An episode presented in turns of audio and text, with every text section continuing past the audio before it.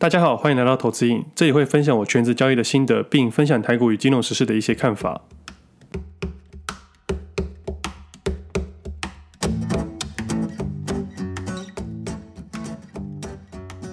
今天时间是五月二十四号星期一，这是我第八十四集节目，我是魏的。本期节目由日盛证券赞助播出。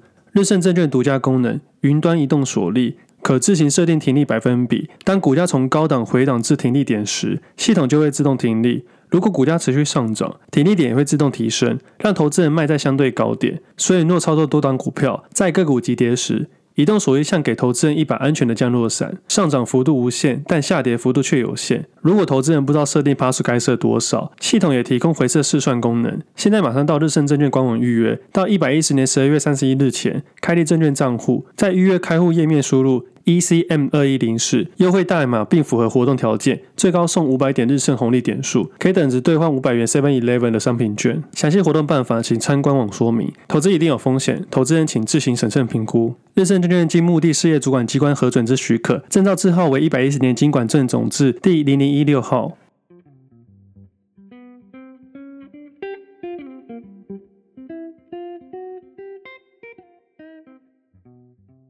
现在我们全台都三级防疫了，学生也都在家里学习，但是停课不停学，娱乐场所也都关闭了。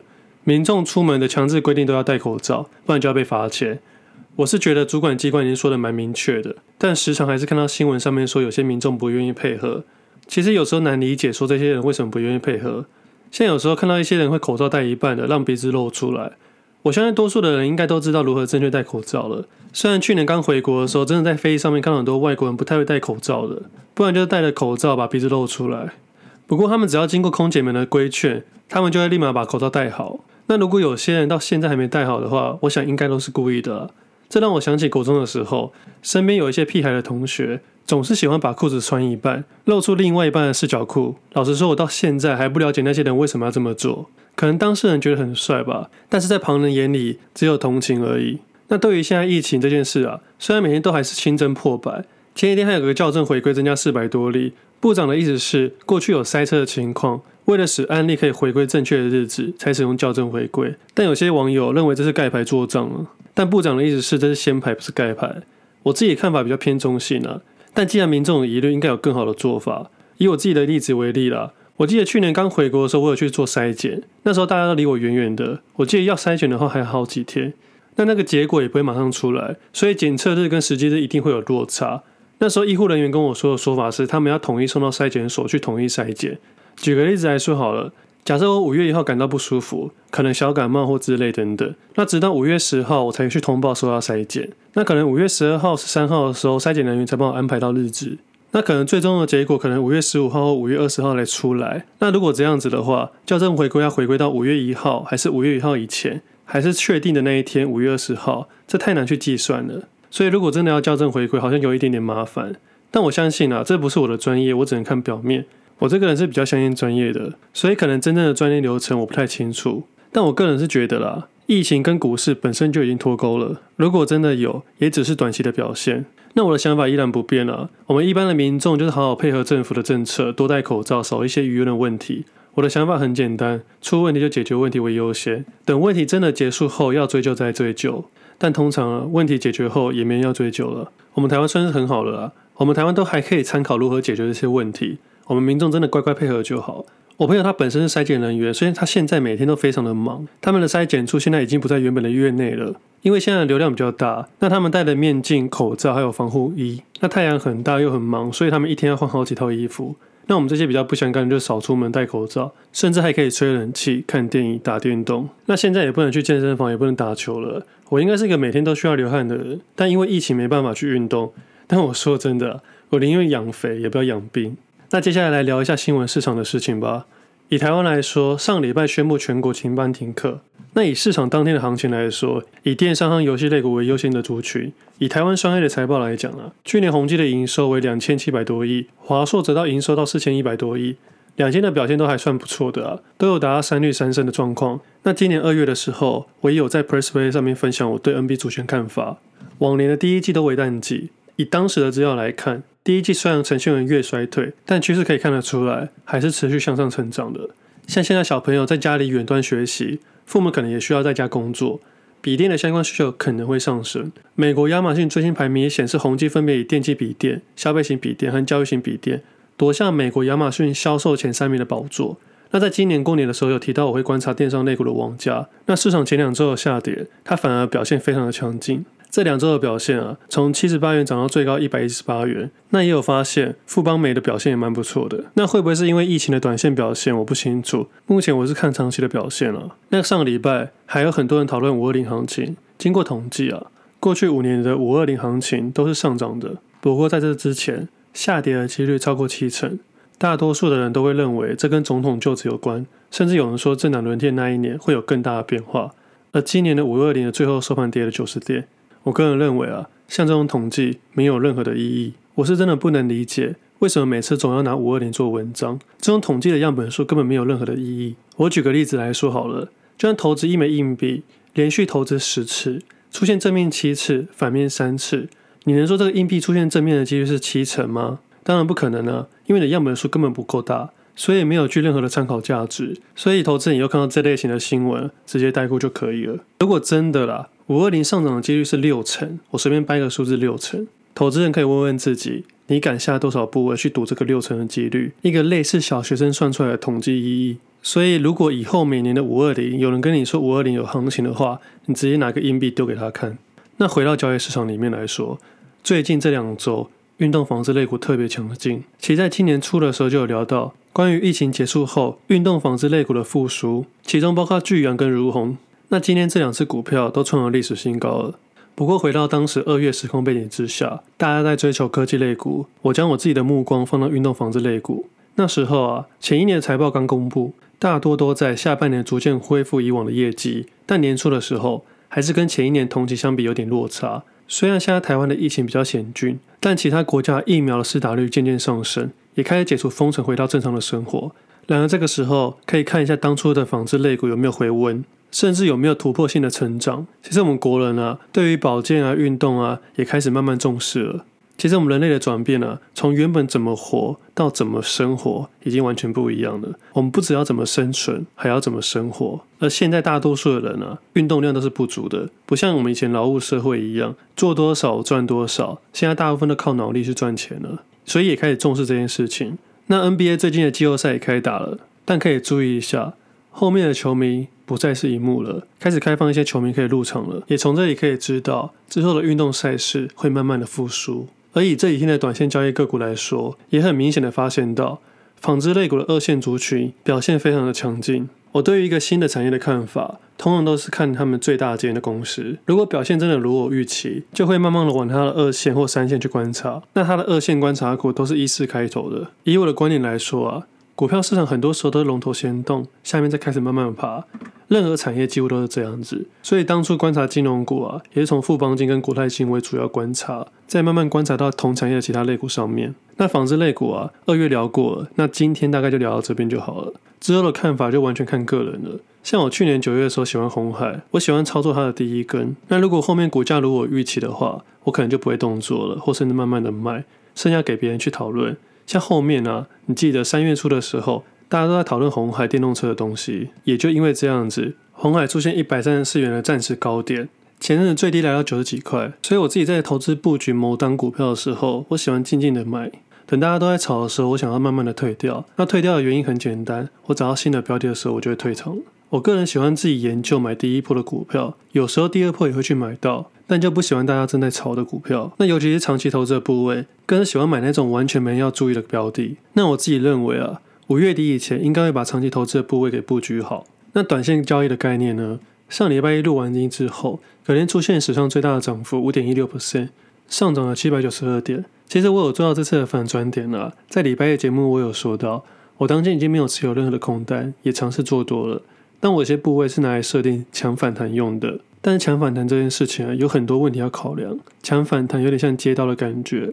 我不建议新手投资人去使用，因为新手投资人比较不会去控制背后的风险，所以我通常都会跟新手投资人分享说：你真的看懂了再交易就好，看不懂的时候要承认自己真的看不懂。我上礼拜五把我抢反弹的部位给退场了，今天的盘面反而是没有任何的动作。如果你看不懂的时候，你真的可以晚一点再动作。听众可以问问自己，假设你的交易策略是喜欢那种区间整理、大量突破切入的，你应该就要等到自己习惯且熟悉的方式再去交易。强反弹虽然可以快速获利，但风险相对要考量到。我以自己的例子来说，其实我是顺势往下做，而强反弹的部位啊，我将获利的部位去投入一个不会超额损失的衍生性金融商品去做一个优势的交易。假设你这波往下做有获利的话，假设是获利一百万，你可以主观认为反转点去做一个强反弹的动作，但部位需要有效的控制。你可以拿个三十万、五十万、二十万都可以，完全看你自己的主观意识。但背后是心态面的问题，你仅仅只是拿你的获利的部位而已，你就不会担心双八的事情发生。双八这件事情很神奇哦，试着想一下，有些人可以被双八，当然有些人运气很好，可以去双八别人，这很正常了。那我作为反转使用的工具是权证跟选择权，选择权的部分后面是用 buy call 跟 buy put 配合自己的库存跟期指去交易。选择权的部分我稍微提一下就好，因为比较复杂。假设你一开始拿到 buy put 的优势，接下来可以选择回补，或者是用 buy call 去做反向，接着在区间范围内操作，或者有效调整你的部位。双边上下向外锁的话，可以避免极端值的问题。意思是，在指数的方面啊，在极端上或极端下的时候都不用太过于担心。但因为周三是期指的结算，所以还要考量到时间的问题。所以前两周除了部位跟价格以外，还要考量到时间跟空间的问题。这就是衍生性金融商品的考量的点。现在很多人都会担心震荡很大很紧张，其实对全职投资人来说，我们期望有更大的震荡，但不太会担心上面或下面。而更有趣的是，整体区间也不用太过于担心，可以使用卖方去交易，但要不要做卖方，还要看自己的本身的部位去考量。那回到股票市场来说，就比较简单一点点了。在五月十七号的时候，我用权证去抢反弹，概念很简单，我下的部位是我愿意承受连续跌停的风险去抢的。那我的杠杆也够大，时间点是我喜欢的。我主要是买一些全值类股的权证和加权指数权证，因为中小型个股的滑价很大。有些券商比较不愿意开，对这种大震荡啊，全值类股他们比较容易去避险，所以也比较有开的意愿。但是我觉得很纳闷的是，加权指数的权证他们要开不开的，可能他们也担心极端值的风险吧。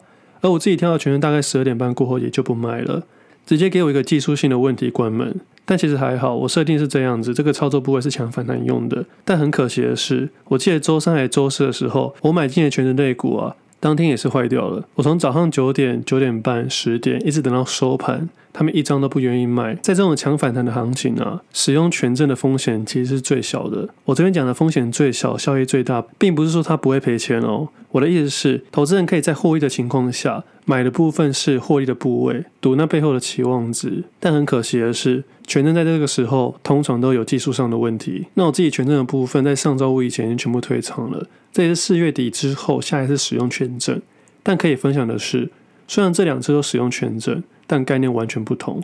一个是创新高使用，一个抢反弹使用，工具一样，但概念完全不同。背后除了价格跟风险以外，还要考量到时间点。所以我之前才分享到，衍生性金融商品不只要控制风险，还要控制好时机点。时机点不好抓，所以也不太建议使用。以个股来说，就比较清楚一点了。我在上一集分享到，如果是亏损的投资人，应该把接下来的注意放在如何降低亏损，而不是把失去的赚回来。有些投资人可能会想说，五月十八号大涨，很后悔五月十七号没有买到，这种概念很愚蠢，这种都是事后论的问题了。你怎么会知道五月十八号会大涨呢？不是大跌。以现在冷静来看呢、啊，假设你的账上在五月十八号开始连续下跌三十 percent 的话，你还能继续下一笔交易吗？如果可以的话，你五月十七号就可以切入，但这种东西没有人可以知道，就像没有人可以知道四月二十九号是暂时的最高点。我也想要在四月二十九号那天空满我的部位，但是我不知道价格会怎么跑，所以我没办法这样预测，我只能下我刚刚好的部位。不要去相信那些可以卖在最高点、卖在最低点的投资人。那如果你是空手投资人，应该好好想一下，要如何设计新的游戏。如果是获利的投资人，就比较简单了，如何将你的获利持续维持，好好表现。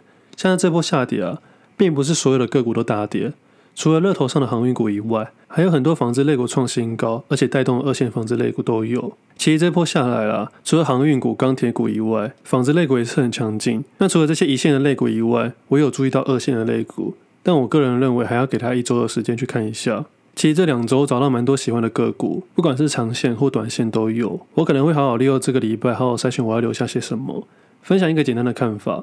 这个周末你可以观察到哪些个股涨回四月底的起跌点，或者有没有跌过五月十七号的价位。这些个股就是你优先考量的个股。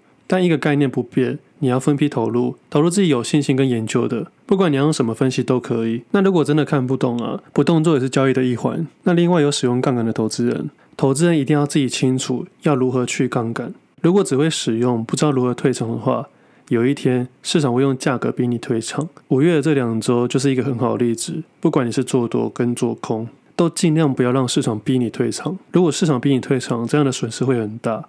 所以我认为啊，抢反弹或创新高追都可以，完全取决于自己的交易方式。但不要做 A 想 B，然后学习，这样你永远都没有信心。那抢反弹跟做空都很难，这种感觉就像是小丑在耍刀子一样。不要看别人这样丢很简单，也拿了几把刀在那边自己甩，甩到最后你可能遍体鳞伤。在交易市场里面啊，我认为啊，有些钱你要忍住，不该赚的不要去赚，赚自己熟悉的。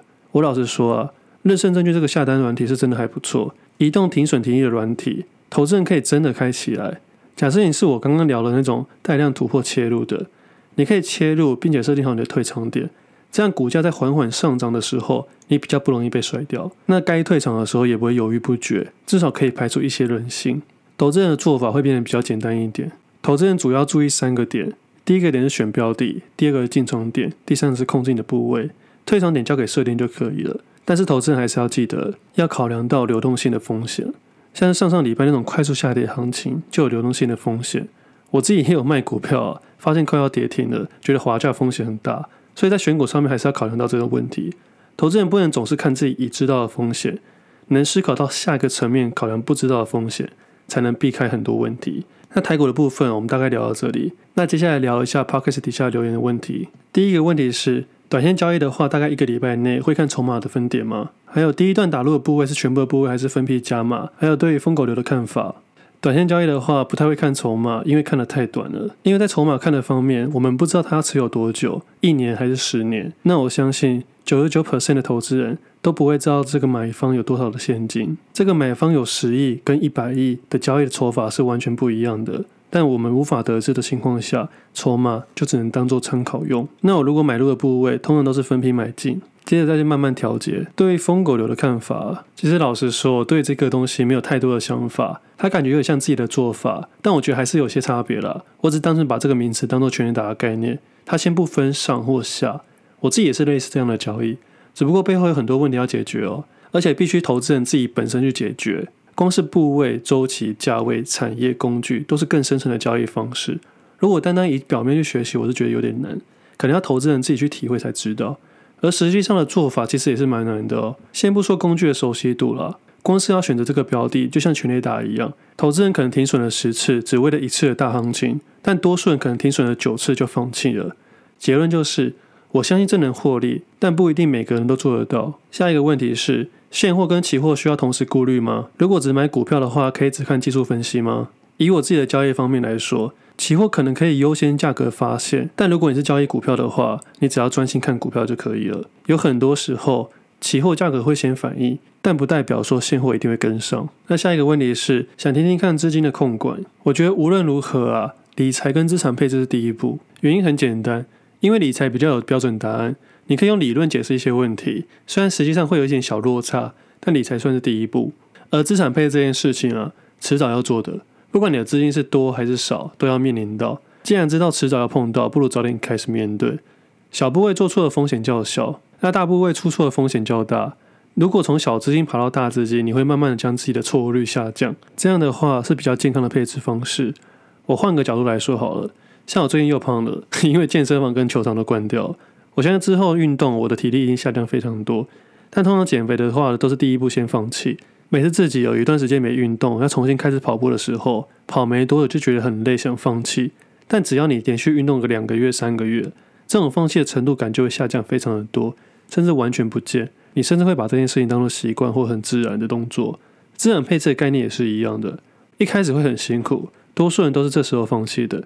但你慢慢去建立这件事情啊。中期到后期的时候，你会越来越有信心。之后，如果有人问你说要如何开始资产配置，你甚至会忘记自己是什么时候开始，因为这些财务知识的累积已经成为你的习惯。大概就是这样子。那其他的留言回馈我都有看到，感谢大家的留言。那今天节目先到这里，我们下次见，拜拜。